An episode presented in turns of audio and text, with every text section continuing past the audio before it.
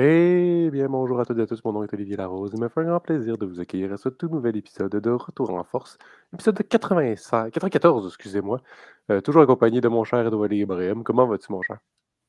Ça va pas pire. Euh, écoute, euh, la semaine de lecture arrive, donc un peu plus relax qu'à l'habitude, mais ça va. Pour vrai, ça fait du bien, en fait, d'avoir un mini congé, entre guillemets, parce que ça reste que c'est une semaine de lecture, c'est pas une semaine de de les, professeurs, ça ne leur dérange pas d'aider des travaux, même si c'est la semaine de lecture. Donc, euh, on, en profite pour euh, essayer de, le plus possible d'enlever ça euh, de notre tête. Bon, ben parlons pas de ça, mais parlons plus de sport. Saint-Germain doit aller. Parce que... ouais. ouais, non, t'as raison, vas-y. mentalement, sinon, je vais encore moins bien aller. Donc, aujourd'hui, on va parler de bien évidemment sport. On va commencer avec ben, la grosse nouvelle de la semaine dans le monde euh, du soccer international de Doualé, euh, Karim Benzema, bon, ça a été confirmé, le ballon d'or. Euh, et de loin, disons, disons-le, c'est une victoire fracassante, si on peut dire ça comme ça. Ouais, c'est une victoire. Écoute, c'était la logique a été respectée, c'est pas compliqué. Là. On le savait que ça allait être une question de temps avant que Karim Benzema soit nommé Ballon d'or. Euh, et qui est meilleur joueur euh, sur la planète lors de la, saison 2022. Euh, Puis qu'est-ce qui était assez particulier de, cette édition-là des Ballons d'Or, c'est que c'était la première année où c'était sur une année civile. Puis quand on dit une année civile, ben, que c'était pas une année civile, c'était sur la, saison régulière, donc l'année 2021-2022. Parce que d'habitude, lors des dernières années, lors des dernières éditions du Ballon d'Or, c'est sur l'année civile. Donc, par exemple, quand Lionel Messi a remporté son Ballon d'Or en 2021, c'était sur l'année 2021. C'était pas sur l'année 2020 et 2021. C'était peut-être pour ça que c'est, peut-être pour ça que l'an passé aussi, des gens étaient un peu. Euh, il y avait pour, ça qu'il y a certaines personnes qui étaient fâchées parce que euh, il y avait beaucoup de gens, y compris moi aussi, qui pensaient que Robert Lewandowski méritait de gagner ce ballon d'or 2021, euh, mais Messi, grâce à sa, grâce à sa Copa América de 2021, puis qui avait remporté son premier titre officiel avec, avec l'équipe de l'Argentine, ben, ça lui avait permis de gagner le Ballon d'Or. Sauf que cette année, c'était la première édition d'un Ballon d'Or dédié sur, disons-le, une, saison, une saison qui dure comme une saison normale, genre 2021-2022. donc, ça, ça voulait dire que la Coupe du Monde qui va commencer au mois de novembre n'est pas comptabilisée dans dans le vote euh, euh, du Ballon d'Or 2022. Et euh, Karim Benzema devient le deuxième joueur le plus âgé de l'histoire du, soccer à remporter un Ballon d'Or à presque 35 ans. Il faut dire, il va avoir 35 ans au début du mois de, de, décembre. Et c'est assez rare. Il faut, dire. Léo Messi avait aussi remporté le Ballon d'Or l'an passé. Il, était, il venait tout juste d'avoir 34 ans. Et euh, par exemple, un autre comparatif, Cristiano Ronaldo, son dernier ballon d'or, il était âgé de 32 ans. Donc, déjà là, c'est un exploit pour, euh, pour Karim Benzema. Karim Benzema qui a connu une saison absolument extraordinaire, il faut dire, euh, terminé meilleur joueur de la Ligue des Champions, a remporté la Ligue des Champions également avec le Real Madrid qui était sa cinquième. C'était littéralement le sauveur du Real Madrid. Là. Ouais, il y a eu des performances absolument extraordinaires, notamment un tour de chapeau en, 15 minutes contre le Paris Saint-Germain au match retour, un autre tour de chapeau au match aller contre, contre euh, Chelsea, euh, contre Chelsea euh, en quart de finale, également la demi-finale contre, contre, Manchester City où il a marqué trois buts dans, les deux rencontres.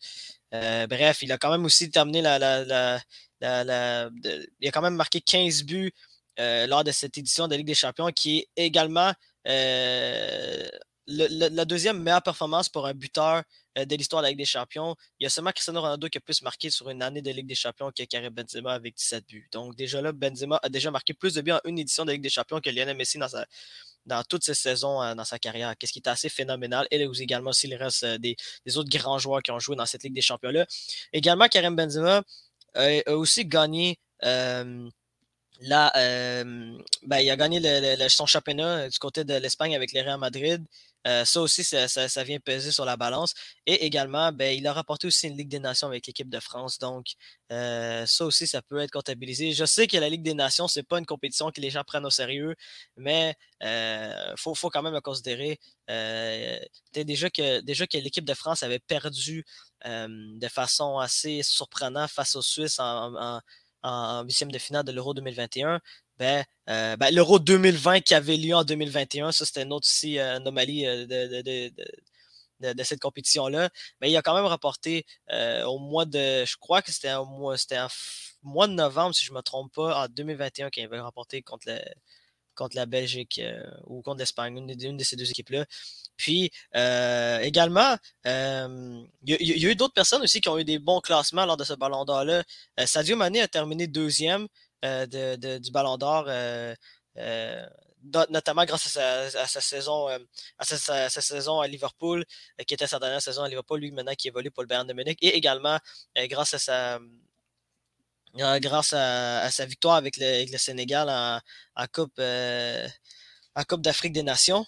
Et, euh, mais, comme, comme tu l'avais mentionné, il y a un écart absolument monstre entre Karim Benzema et, euh, et Sadio Mané au niveau des, des, des votes. C'était comme. genre 400 points de différence. 400 points de différence entre, entre, les deux joueurs. Là. Donc, déjà là, c'était pas proche, mais quand même, il faut mentionner que Sadio Mané euh, a terminé deuxième. Lors de, lors de cette édition du Ballon d'Or-là. Lui, qui, il faut le rappeler, en 2019, avait terminé quatrième alors qu'il avait remporté la Ligue des Champions avec Liverpool et s'était rendu aussi en finale de la Cannes. Et ça, ça avait créé un peu une polémique vu que Cristiano Ronaldo avait terminé juste avant lui, alors que sa première saison avec Juventus. Puis bref, il y a eu, des débats assez, assez fous, je me rappelle à l'époque, sur la quatrième position que Sadio Mané avait eu lors du Ballon d'Or 2019. Donc, c'est peut-être une mini récompense pour lui. Également, Kevin De Bruyne a terminé troisième du Ballon d'Or. Pour vrai, moi, personnellement, je pense que si, Manchester City avait battu le Real Madrid en demi-finale, probablement que Kevin De Bruyne aurait remporté Ballon d'Or. Ça, c'est mon opinion personnelle. Mais c'est pas arrivé. Peut-être pas gagné, mais il aurait été plus haut. Là. Ouais, il peut-être terminé deuxième. Là. Gagné, peut-être pas, parce qu'il reste Carrez Benzema. Ouais, Benzema était tout seul, mais c'est pour dire à quel point il était extraordinaire. Pour le reste du classement, euh, Robert Lewandowski a terminé quatrième. Euh, du Ballon lui qui, lui qui avait terminé deuxième euh, l'année précédente et aurait dû normalement gagner euh, le Ballon d'Or 2020 s'il avait eu lieu, mais il n'a pas eu lieu à cause de, de, de, la COVID-19. Puis, écoute, le fameux. il, y a, eu quelques, y a eu quelques, quelques classements assez surprenants, on peut dire. Déjà, Kylian Mbappé qui termine sixième déjà là, moi j'ai trouvé ça assez, euh, assez incroyable euh, vu la saison qu'il a connue, qu'il qui, a terminé sixième. Et en plus, Kylian trouve un moyen d'être de, de, mécontent de, ce classement-là. Mais toujours, il trouve un moyen d'être tout le temps mécontent, on dirait. Là. à chaque fois, il y a quelque chose qui se passe, il ne va pas être content. c'est ça. Fait que, déjà là, c'est Déjà là, c'est assez, phénoménal de voir ça. Puis également, ben, il y a Thibaut Courtois et Vinicius, qui, Vinicius Junior qui ont terminé 6 7e, euh, non, qui ont terminé 7e et 8e respectivement. Et ça aussi, ça, a été un petit peu controversé. Mais Thibaut Courtois, notamment, euh, c'est fâché lui qui a rapporté aussi euh, le trophée Yacine qui est remis au, meilleur gardien de but sur la planète. Thibaut Courtois, qui, à son avis, c'est vrai, il, y a, il, a, des arguments qui sont quand même valides. À, à, son avis, ben, selon lui, il aurait dû terminer plus haut que ça dans le classement du Ballon d'Or. Parce que c'est un gardien de but. C'est très rare qu'on va voir un gardien de but gagner un ballon d'or, sincèrement. Non, c'est vrai, c'est vrai. Le, le, plus haut classement qu'on a vu récemment, c'était Manuel Neuer en 2014 qui avait terminé troisième au ballon d'or ben, derrière. C'est ça. C'est la même, la même chose dans tous les sports. C'est la, même chose dans tous les sports, littéralement. Le, mm. monde ne va pas retenir les gardiens de but, ils vont retenir les buteurs. Fait mm. c'est la raison principale pourquoi regarder dans le top 5 même dans le top 6, c'est tous des buteurs, tes marqueurs nés. À part peut-être De Bruyne qui est un petit peu moins marqueur né puis qui est plus mmh. fabricant de jeu, mais ça reste qu'il y, a une excellente frappe. C'est sûr que ça a toujours été comme ça dans n'importe quel sport. Même au hockey, par exemple, le, mmh. trophée qui est remis au joueur le plus utile, ça a toujours été un, ça a toujours un été attaquant. un attaquant. C'est très rare que ça ait été un gardien de but. C'est pour ça qu'il y a. C'est pour ça qu'il y, y, a le trophée Georges Vézina qui est là. Puis c'est exactement la même chose pour, euh, pour le, au, soccer. Il y a le trophée, j'ai plus de nom que tu t'avais dit, là, mais tu as le trophée pour le meilleur gardien qui revient au meilleur gardien. Euh, euh, je pense que c'est Yashin, c'est ça, Yashin ou Yassin, bref, je vais regarder ça. Il, mérite amplement, puis je, suis totalement d'accord avec lui. C'est juste comme d'habitude, on oublie tout le temps les gardiens, et les, bons défenseurs qui sont plus du côté défensif que du côté offensif. On les oublie souvent. Ouais. Mais c'est ça, ouais, je, confirme, c'est le trophée Yashin. C'est ça, c'est remis, au meilleur gardien de but euh, sur, la planète, qui, qui, qui, est le trophée réservé au gardien de but dans, dans l'édition du Ballon d'Or. Euh, c'est ça. Puis, euh, deux dernières choses aussi par rapport au Ballon d'Or. Cristiano Ronaldo a terminé 20e dans, cette édition du Ballon d'Or. C'est son peu classement à 15 ans pour, pour, pour CR7. lui qui a connu, lui qui ça va pas super bien du côté de Manchester United, euh, notamment cette semaine, dont, euh, cette semaine, euh, il, a quitté, il avait quitté la rencontre avant, le, avant le sifflet final contre, contre Tottenham et il avait même pas, il s'est même pas rendu au vestiaire, il est juste littéralement rentré dans sa voiture, il est juste parti. Et maintenant, ben, il subit les foudres de Manchester United, est exclu de, de l'équipe première pour l'instant et également s'entraîne. C'est rendu que maintenant s'entraîne avec les U21. Bref, ça, ça va être une saga qui va être hyper intéressante, celle de Cristiano Ronaldo. Il, s'entraînait pas, je sais pas qui s'entraînait tout seul? Ouais, il s'entraîne tout seul. Ou soit, il, y avait des, il disait aussi qu'il s'entraînait avec, des, avec les U21, l'équipe de, de, réserve. Là. Fait que euh, c'est, pour, pour un gars de la trempe de, pour un gars de la, de la stature de Cristiano Ronaldo, c'est. Le pire, c'est que, techniquement, il n'y a personne qui veut aller le signer, il n'y a personne qui veut aller le chercher. Genre, Manchester United, ils disent Vous le voulez, on vous le donne. Puis tout le monde dit Mais non, on le veut pas. Hum, c'est ça. Fait que euh, c'est assez, c'est assez, assez extraordinaire comme, comme situation, ça, de Cristiano Ronaldo. 20e euh, au Ballon d'Or, c'est déjà mieux que Lionel Messi. Lionel Messi n'est même pas dans le classement. Euh, du, du top 30. Ça aussi, c'est une première depuis, euh, depuis, je crois, 16 ans, si je ne me trompe pas pour Lionel Messi, 16 ou 17 ans, bref. ben, ça n'a pas été, euh pas été la, son année, là, même chose pour Ronaldo. Ben, ça n'a pas été leur année. Là. Mais je, je, le mentionne parce que je le mentionne parce que c'est quand même deux gars qui ont, qui ont, qui ont, terminé dans le top 5 depuis les, les 15 dernières années. Donc, ne pas voir ces deux-là, c'est rare. C'est Doualé, c'est la, la, même chose que quelqu'un Nadal n'est plus euh, numéro 1 mondial. C'est la même chose que quand, quand Djokovic a quitté le top 3 mondial, c'est une fin d'une époque. Bon, après, Djokovic pourrait retourner dedans, mais c'est la fin d'une grande époque où est-ce qu'on a vu de, de, grands joueurs. C'est le, je, je, oui, il y, a, il y, a, bien évidemment le, le, la, la, rencontre entre les, les, défis entre Messi et Ronaldo, mais il y a aussi tous les, les grands joueurs de, de tennis également, les Serena Williams euh, de ce monde. Et Enfin, Nadal, etc. C'est la fin d'une grande époque de, de, sport en général. Ouais, c'est ça. Mais déjà, déjà là, c'est assez, euh, assez phénoménal de, je trouve ça important quand même de mentionner parce que, comme tu l'as dit, c'est la fin d'une époque. Puis, euh, de voir deux monstres ben, en fait, de voir que même, même Ronaldo et Messi ne peuvent plus faire partie de ce classement-là, euh, c'est assez extraordinaire comme situation. Puis il fallait le mentionner aussi. Puis écoute, c'est le début de quelque chose en même temps. J'allais dire. Euh, euh, Ronaldo maintenant est âgé de 37 ans, Lionel Messi de 35 ans. Donc, c'est hyper logique de voir, de, voir la fin d'une époque, vraiment littéralement entre deux joueurs qui, qui ont marqué leur sport. Puis je suis content que tu aies mentionné aussi, euh, euh tu as fait de petits comparatifs avec, euh, avec Rafael Nadal ou Federer ou Djokovic, que les autres, on le voit ça dans le monde du parce qu'on voit ça un peu partout dans le monde du sport en général. On le voit aussi dans le monde du hockey, on le voit également dans le monde du basketball, on le voit aussi dans le monde de. bah, je pense qu'on le voit aussi dans le monde du baseball, mais ça, il faudrait que Thomas Lafont soit là pour, pour, nous confirmer ça parce que je ne suis pas un expert, mais c'est assez phénoménal. Puis écoute, pour finir là-dessus, bravo à Karim Benzema, hein, qui, euh, qui, faut le mentionner, là, euh, euh, a, souvent eu des critiques, eu, eu des, des, dernières années ont été extrêmement difficiles pour lui, là, surtout à l'époque où il s'est fait exclure de l'équipe de France, que, il y avait des années où il se faisait critiquer également au Real Madrid parce qu'il manquait de constance. c'est assez euh, c'est assez catastrophique. Euh, ben, non, c'est pas assez catastrophique, pardon, mais c'est assez phénoménal euh, de voir un joueur comme, comme Karim Benzema soulever le ballon d'or. Puis écoute, tant mieux, tant mieux pour lui. Moment assez étrange. Olivier est parti, je me retrouve tout seul, donc j'allais dire au je, vais continuer. on va parler du, du soccer, du soccer en Amérique du Nord, la MLS. Euh, je vais en parler rapidement. Euh, je, vais prendre le lead le temps que Oli euh, revienne. Il faut le mentionner. le CF Montréal joue dimanche après-midi leur match de demi-finale face au New York City FC. Il faut, le mentionner, le CF Montréal avait battu Orlando par la marque de 2 à 0 dans leur match de quart de finale au Stade Saputo dimanche dernier.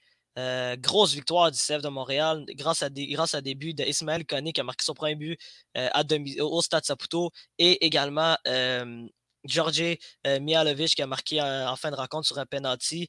c'est bon, Olivier, tu es de retour? Ouais, pas de problème de connexion. ouais, c'est ça. J'avais pris le lead, je parlais du CF de Montréal en attendant. Pour, parce qu'on était dans la, thématique du soccer. Fait je peux continuer si tu veux. Là. finis tes affaires, finis ton explication. Je sais même pas. Mais c'est ça. J'allais mentionner que le CF Montréal, ça j'expliquais que le CF Montréal avait ben, joue aujourd'hui. Ben, aujourd'hui, oui, techniquement, aujourd'hui, vu qu'on vu enregistre dimanche, dimanche midi, son match de demi-finale face au New York City FC. puis c'est ça, le dimanche, dimanche, dimanche soir dernier, avait battu avait battu Orlando par la marque de 2 à 0 au stade Saputo.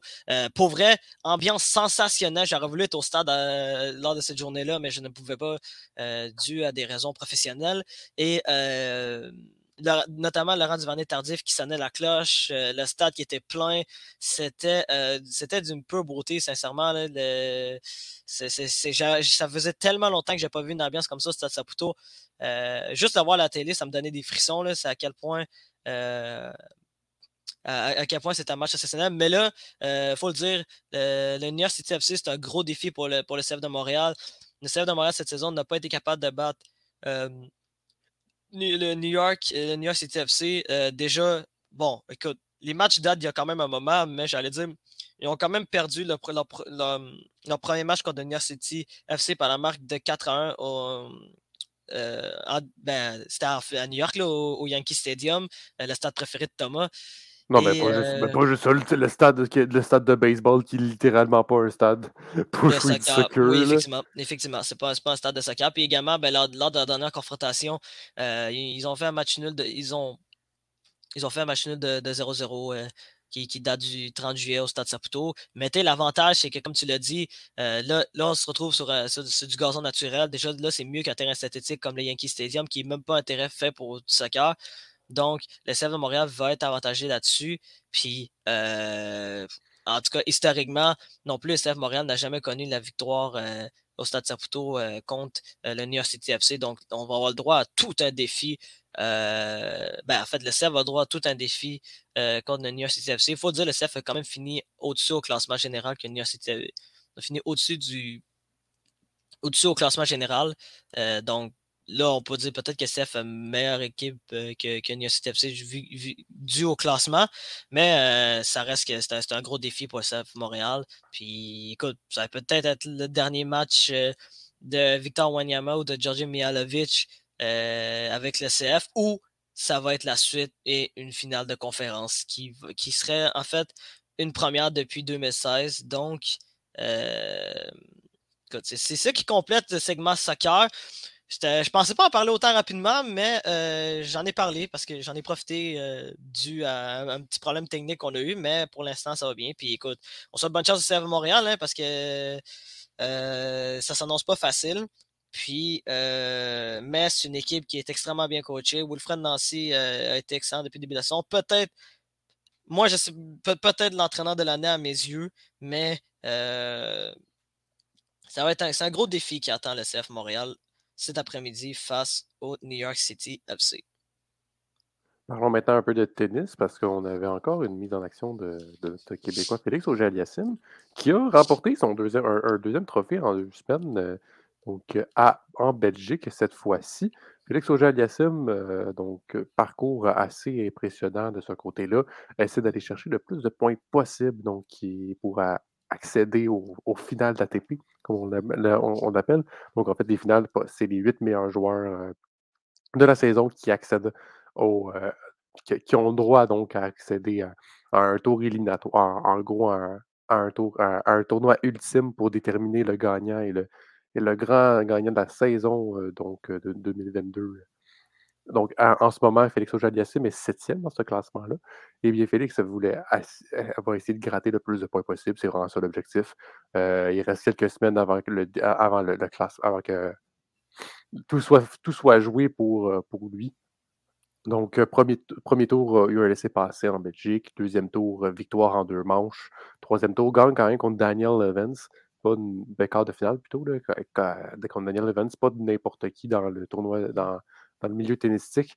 Ensuite, Richard Gasquet, il mine Richard Gasquet en deux manches et remporte donc contre Sébastien Corda, un jeune euh, quand même sous-estimé, je trouve. C'est quand même Sébastien Corda, un, jeune américain qui, qui, est très prometteur euh, dans le monde du tennis. Donc, euh, victoire en deux manches. Donc, grâce, et va chercher son deuxième titre dans deux semaines. C'est quand même assez impressionnant de ce côté-là pour, pour Félix. ou sinon, autre belle performance à mentionner dans ce tournoi-là, de la performance de Dominic Thiem, qui a été jusqu'en demi-finale. Mmh.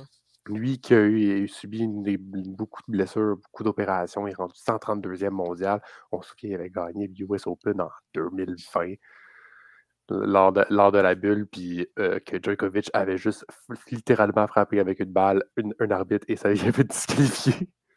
Oups! Mmh Donc, euh, Dominic Thiem a aussi profité pour aller chercher ce trophée-là en 2020. Et eh bien là, avec ses blessures, etc., on a comme glissé dans le classement. Et eh bien là, puis même là, on le voyait jouer, puis c'était pas euh, le Dominic Thiem qu'on avait rencontré.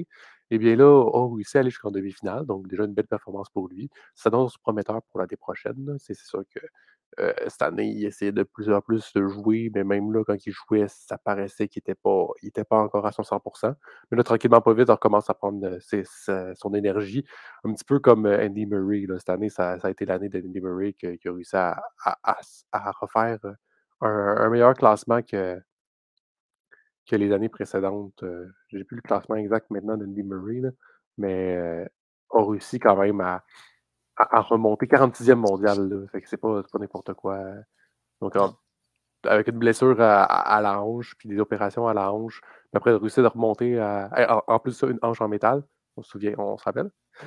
46e mondial.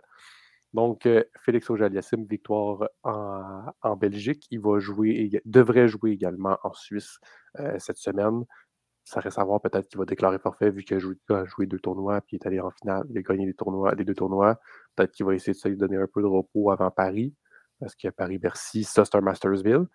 Et c'est le dernier Mastersville, donc c'est ta dernière chance de prouver que tu as une place parmi les meilleurs à la, saison. Donc, euh, ça va être à suivre de ce côté-là.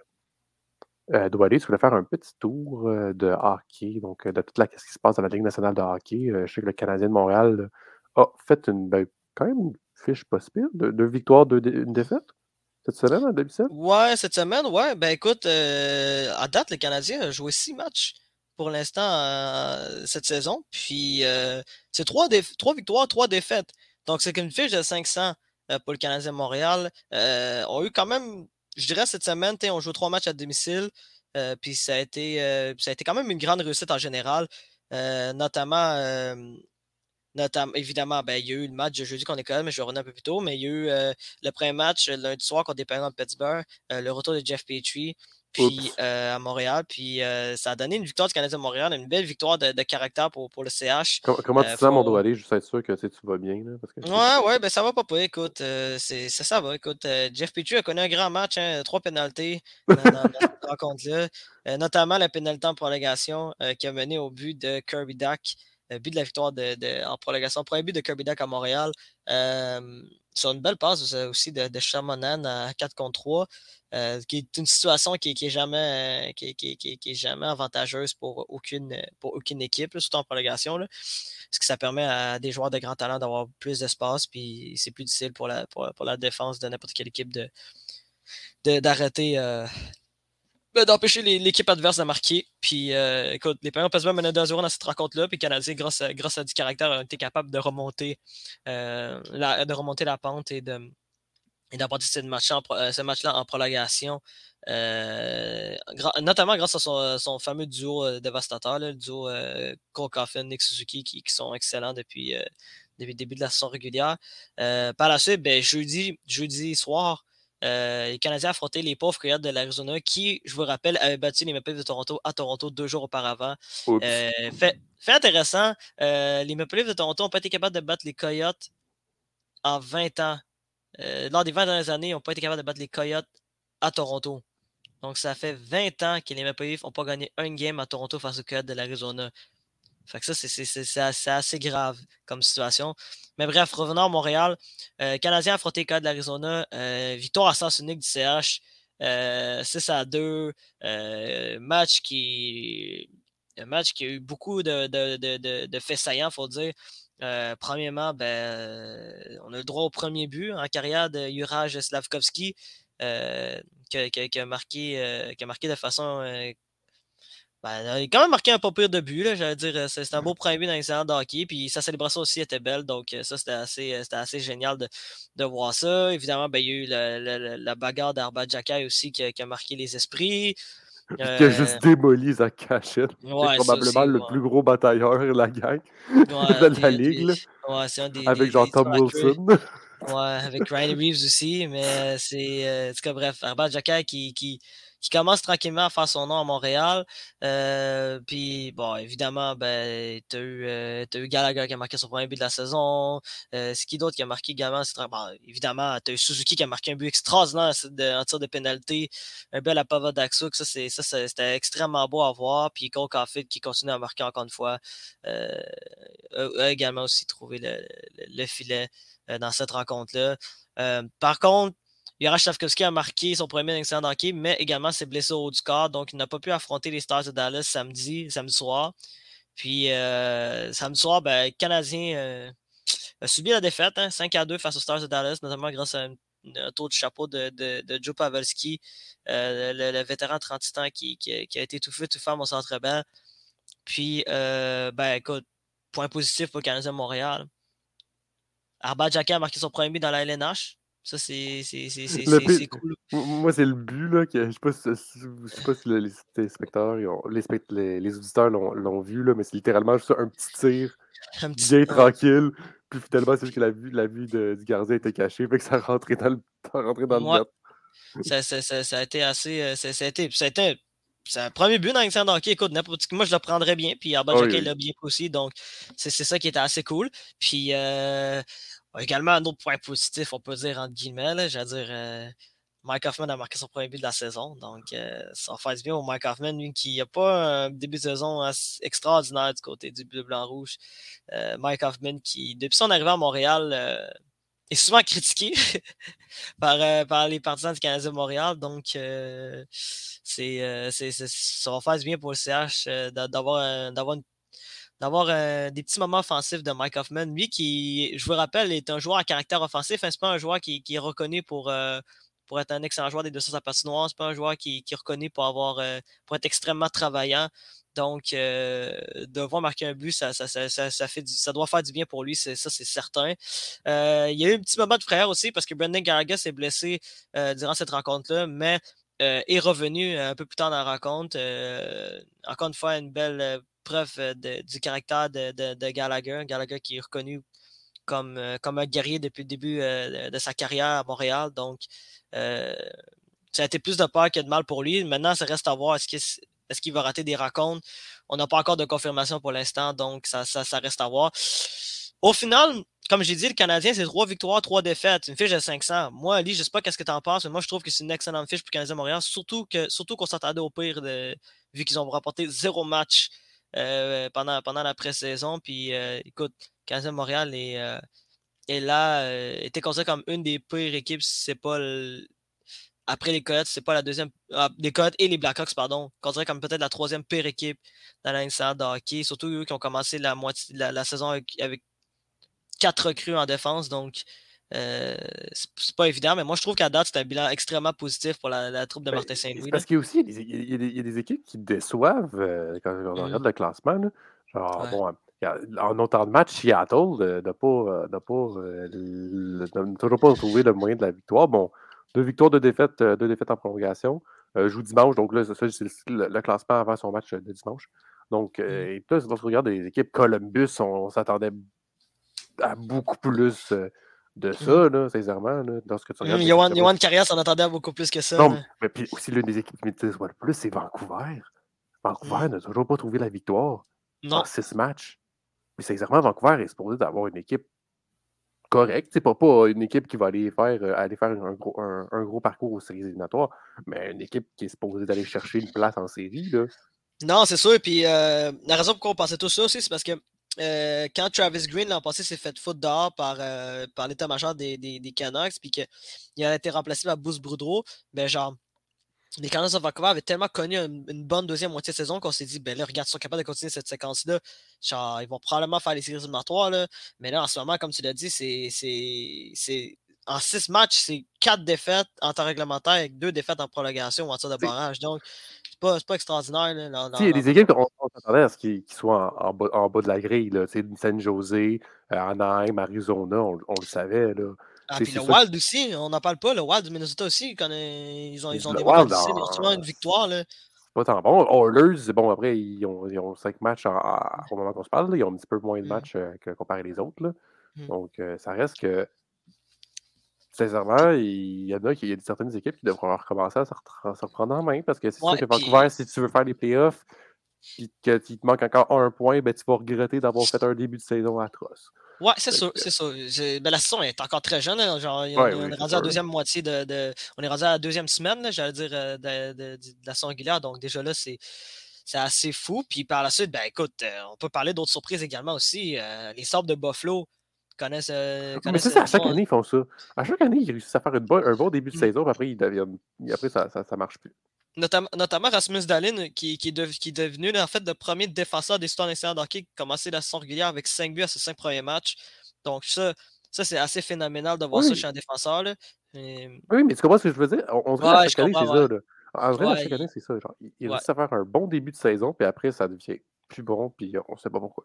Ouais, c'est ben, la profondeur, c'est le manque de constance. Bref, il y, a plein de facteurs. Là. Puis avant, il y avait le facteur Jack Eichel, mais là, Jack Eichel n'est plus là. Donc, euh, ça reste intéressant. Aussi, les Flyers de Philadelphie qui, qui ont quatre victoires en cinq matchs. Ça aussi, c'est assez fou, surtout de dire. On, on regardait la formation, puis en plus avec John Tortorella qui arrivait sur la bande, t'es comme est-ce que ça va vraiment fonctionner? Il y avait beaucoup de sceptiques. Puis là, en ce moment, ben, à date, c'est sûr qu'il y a seulement cinq matchs de jouer, mais euh, de voir les Flyers de Philadelphie avoir connaître un bon connaître quatre victoires en cinq matchs, c'est quand même excellent. Puis euh, ben, c'est sûr, comme tu l'as mentionné, Columbus, euh, c'est pas, pas on, dirait cette année, on dirait cette année, le, début de saison, c'est comme les équipes des vétérans qui mènent la charge. Là, si on regarde les équipes qui sont dans la ligue, là, dans la ligue qui sont en premier, là, de Boston, de Pittsburgh, de Dallas.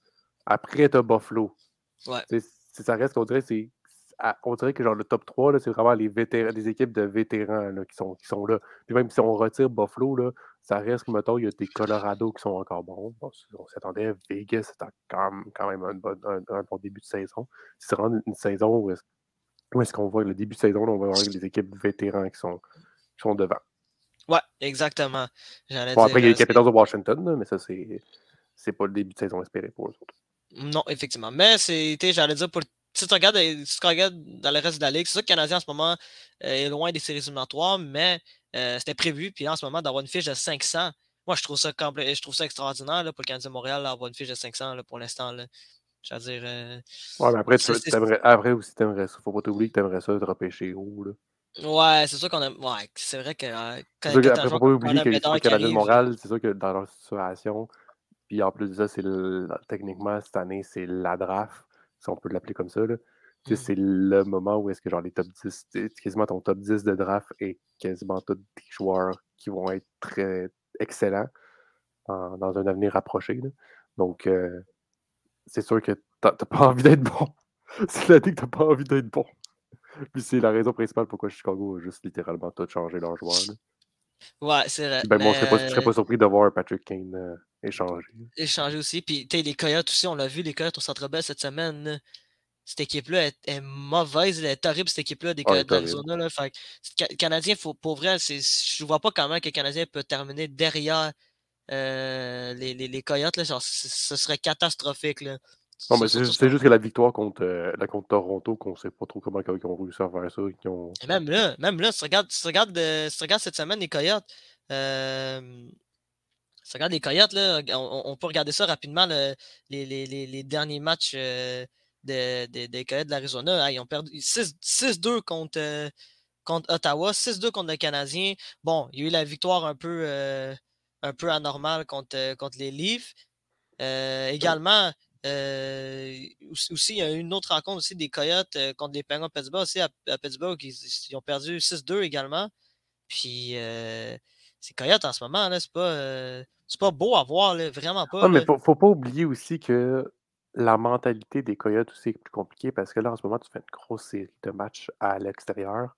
parce Mmh. que la glace n'est pas disponible. je, peux dire ça, je peux dire ça comme ça. La, la, la glace, l'aréna à 5000 personnes? Là? Ouais, c'est ça. Là, Ouais.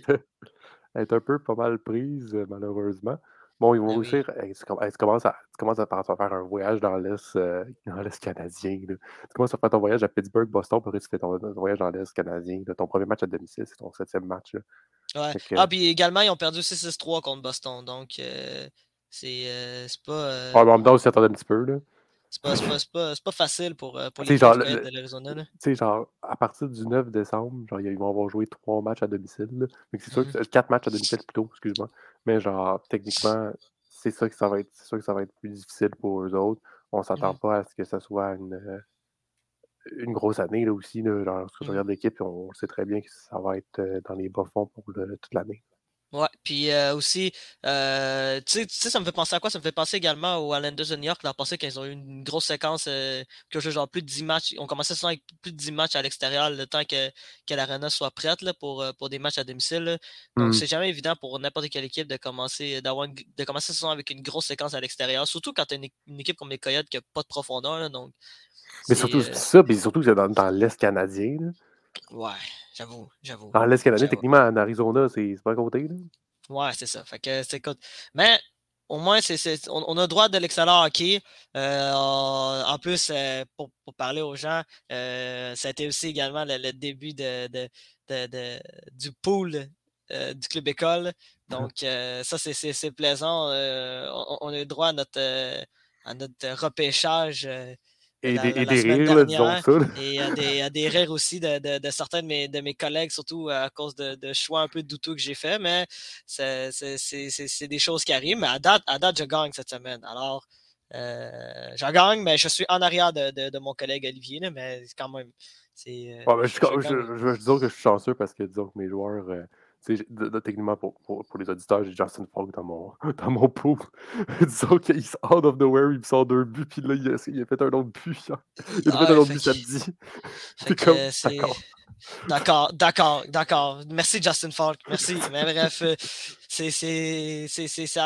c'est- euh, c'est le fun. En tout cas, moi, je trouve ça le fun, le, club, le, du Club École. Je trouve ça drôle. Ben, ben, que, ce n'est pas si fun de toujours faire un pool, là, en général. là. Je suis sûr ouais, c'est- qu'on a des belles expériences là-dessus. là. Ouais, fait c'est ça, écoute, c'est ça qui complète un peu le, le résumé national de hockey cette semaine.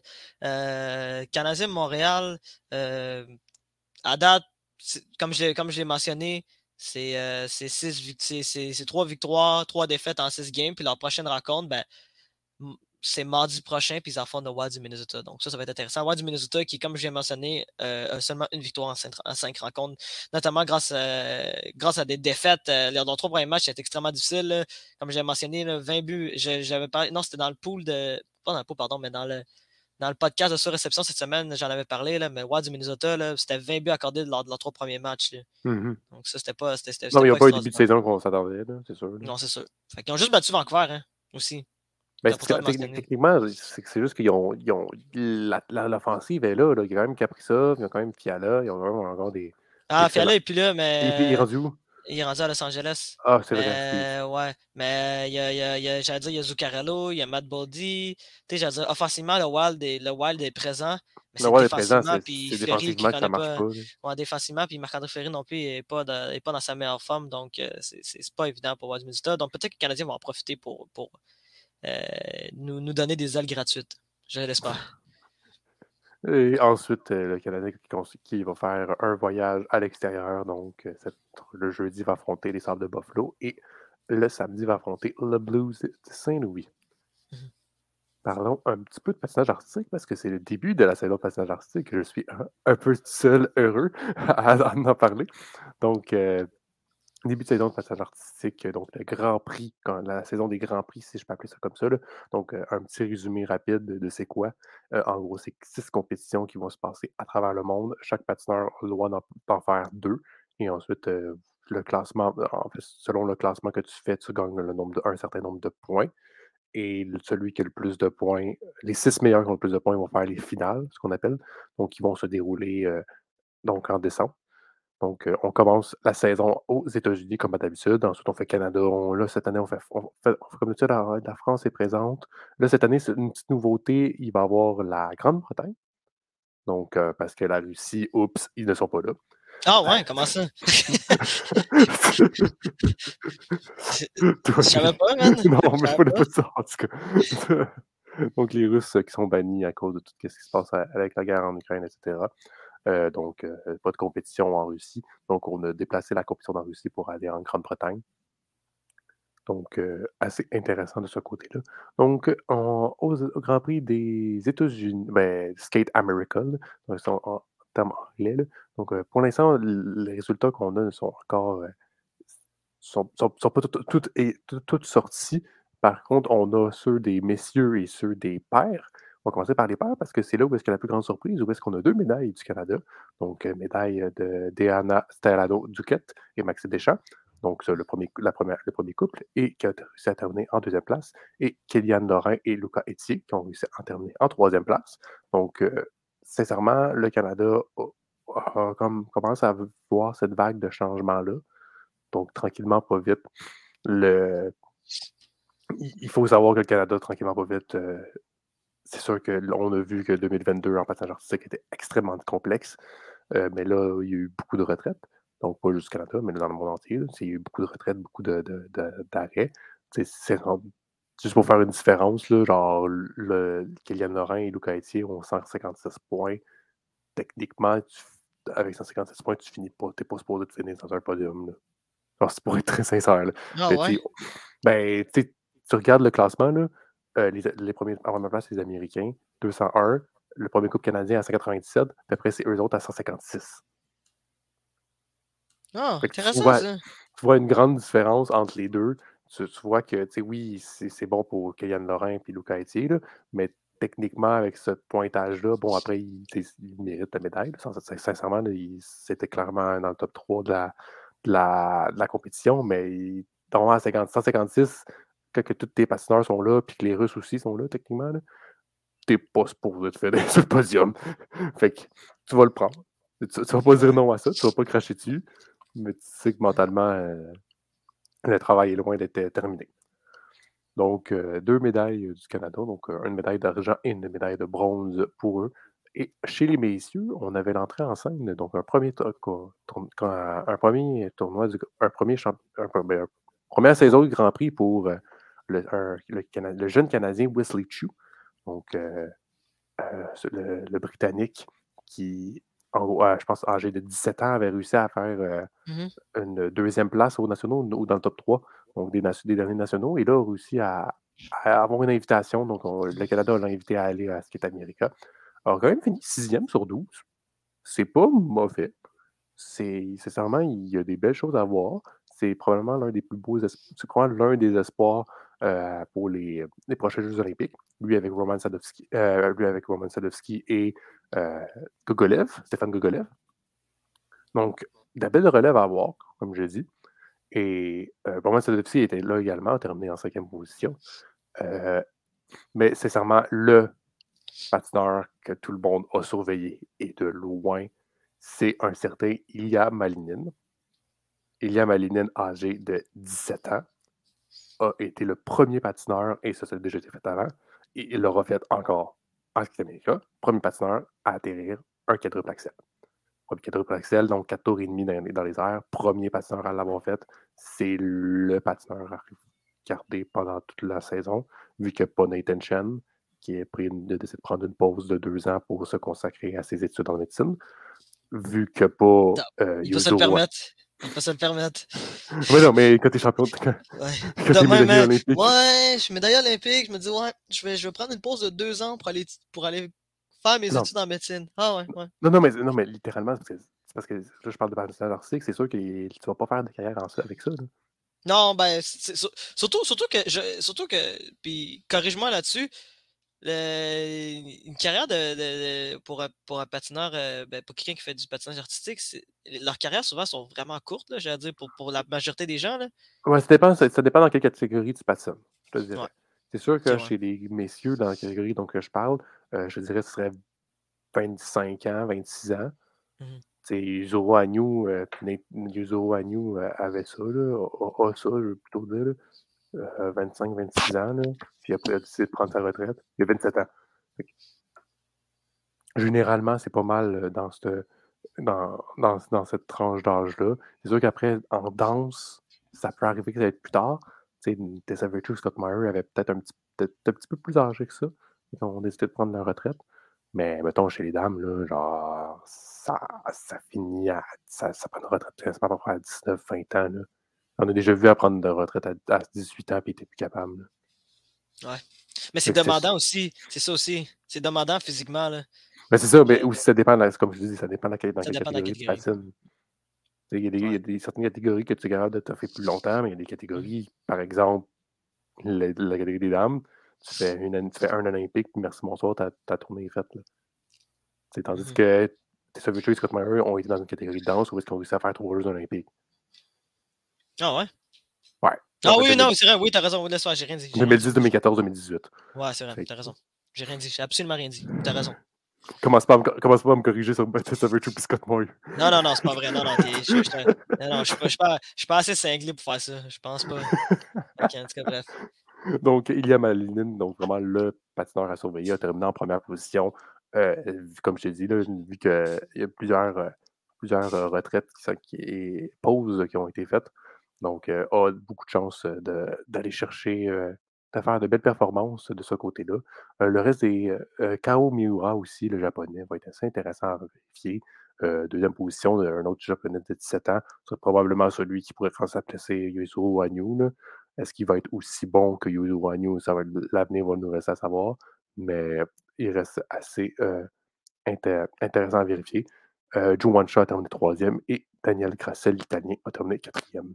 Donc, les autres classements en ce moment ne sont pas sortis, donc je ne vais pas m'avancer euh, sur ça.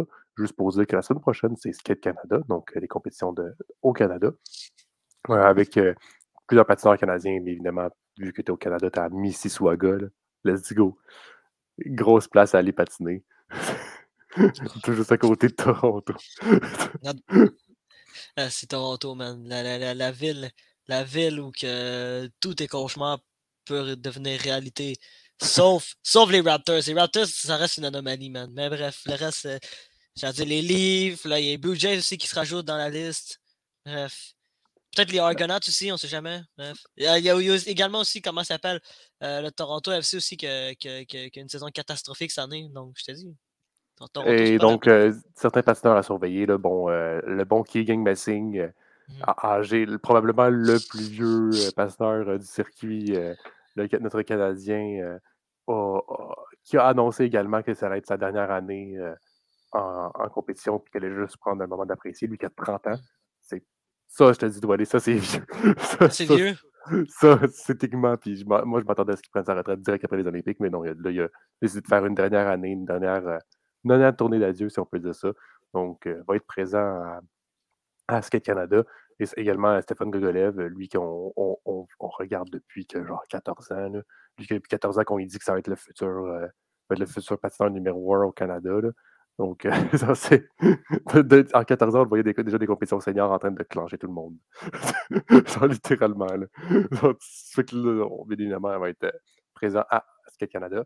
Euh, Shoma Uno aussi, le japonais, lui qui est terminé euh, deuxième au, euh, aux, Jeux, Olympiques, va être assez intéressant. Peut-être va avoir une belle compétition avec le, précédent le précédent américain que je vous ai mentionné, là, Ilya Malinin. Va avoir une belle compétition pour savoir qui va être champion de la saison d'automne. sinon, aussi, chez les dames, on a Madeleine Silas qui est là. chez les, les, en danse, on a Piper Gillis et Paul Poirier. Les Québécois Marjorie Lajoie et la Lagarde qui sont également présents et toutes, euh, je ne vais pas toutes les nommer un par un euh, qui va être présent, mais ça va être à surveiller de ce côté-là. Aller merci beaucoup. Merci à toi, ça a été un grand plaisir, comme d'habitude. Ah, oui, comme d'habitude. Donc, mesdames et messieurs, cet épisode va se terminer maintenant. Je vous remercie beaucoup d'avoir euh, participé, ben, d'écouter l'épisode. On se retrouve la semaine prochaine pour parler encore plus de sport. il y a plein de choses qui se passent dans l'actualité. On a, on, a, même sauté plein d'affaires. Le début de la saison du basket. Bénédicte Mathurin, première victoire également. Ouais, ben, des grosses performances, hein, ces trois premières rencontres de 19 points, 26 points, puis 25 points. Donc, euh, Bénédicte Mathurin qui, euh, on aurait pu en parler aujourd'hui, mais Bénédicte Mathurin qui, qui connaît des excellents débuts de, un excellent début de, de, carrière du côté des, des de, de l'Indiana. Donc, chapeau à lui. C'est cool de voir des, euh, des, des, des, Québécois euh, dominer dans, dans, un grand sport, surtout comme, comme le basketball. je veux dire, on l'a vu au football américain, on le voit au hockey. Puis de voir dans, au, basketball, c'est vraiment extraordinaire. Donc, chapeau à Bénédicte Mathurin. Donc, on se retrouve la semaine prochaine, mesdames et messieurs. Merci beaucoup d'être présents encore à l'écoute. On se retrouve la semaine prochaine. Allez, ciao!